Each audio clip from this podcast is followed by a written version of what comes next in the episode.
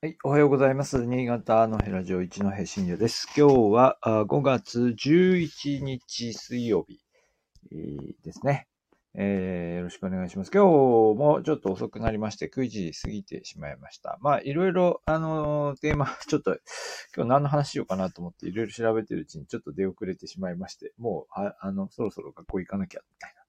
え、感じではあるんですが、少しお話をしてみましょう。で、今日タイトルですね。えっ、ー、と、マスクの話を入れてみました。えー、昨日、えっ、ー、と昨日じゃないんですよね。これ連休の前後からこうポツポツ出てきていたみたいですが、えっ、と、マスクをいよいよまあ外にいるときは外してもいいんじゃないかという声が、まあ出ていて、日本医師会の会長あたりが言い始めたみたいな話が出ていると。まあ、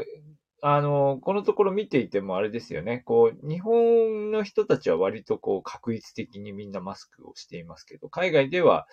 少しずつ国によってこう、感染状況を見ながら、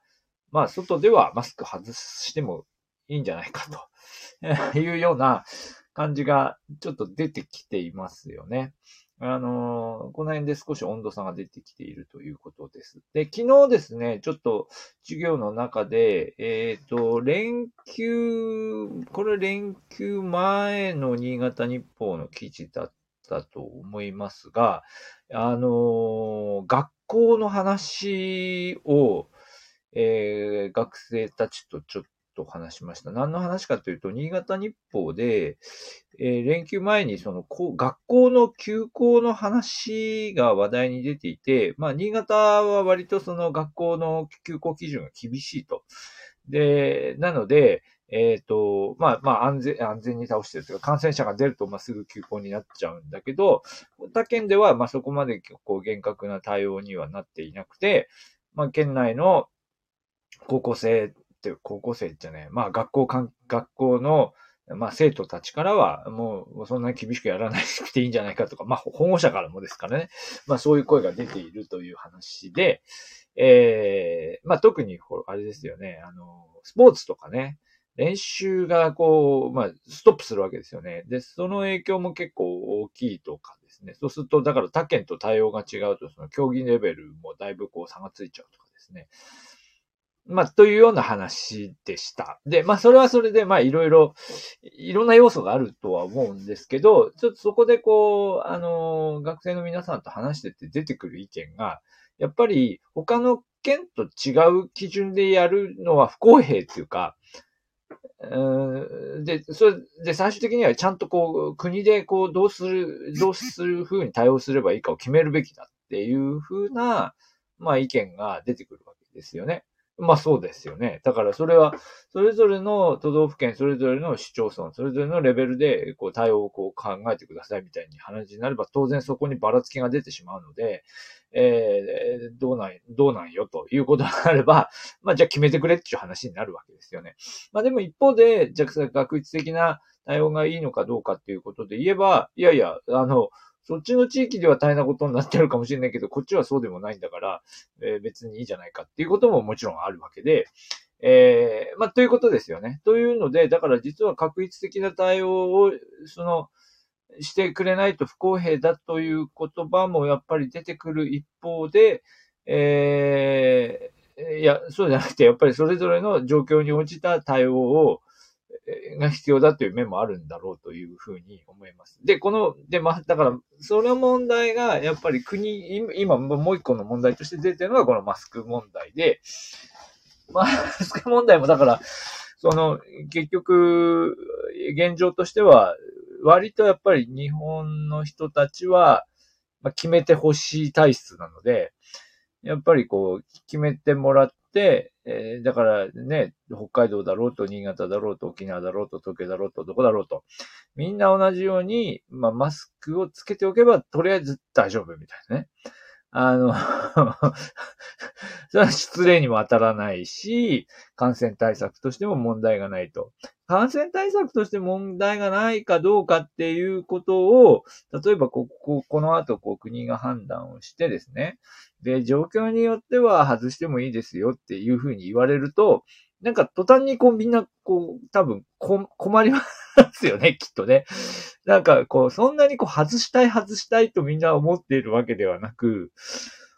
うん。まあ日本人は割とね、日常生活の中で、あの、以前からね、マスクは、あの、そんなにこう、嫌っているっていうこともなかったようなので、えー、まあむしろマスクは日常的につけてたみたいな人もいるんでしょうし、そうすると、だから別にそこは抵抗がないと。で、そうすると、じゃあそれはそれ一人一人一人の判断ですよっていうふうに、えー、しつつ、まあある程度ガイドラインを示しながら、あ一人一人判断するっていうことになるんでしょうけど、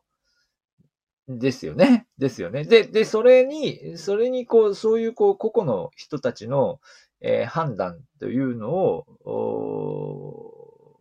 まあ、私たちはどこまでこう、互いに尊重し合えるのかと。だっても全然完成しないようになったっていうわけではないですからね。だからそうすると、マスクは外しててもいいですけど、ちょっと距離を取りましょうとか、なんかこう、ややこしいこう調整がね、えごにょごにょとしたものが、あ例えば、例えば屋外では外してもいいというふうになった時にちょっと発生してくると、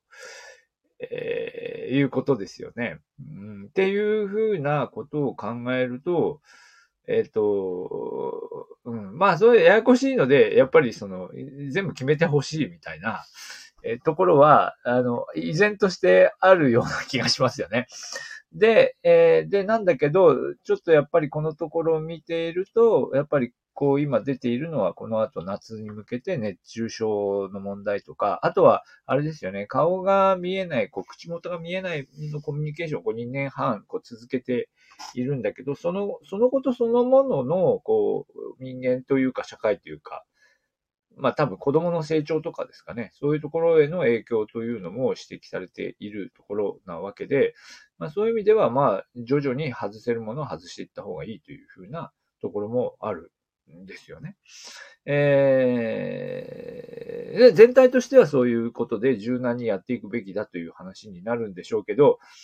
なんだろう、なんか、なんかうん、日本人だけなのかどうか、日本人だけっていうつもりもないんですけど、なんとなくやっぱり私たちの社会の中にあるこの、えー、決めてくれ的な 体質ですよね、えー、決めてくれないと自分で判断して、なんか後ろ指を刺されるのは嫌だ、みたいなね。まあ、というような、あのー、ことがちょっと出てきているな、ということで、まあ、あまり今日新潟っぽい話ではないですけど、少しお話をしてみました。はい。じゃ今日はこの辺にしてみましょう。はい。ありがとうございました。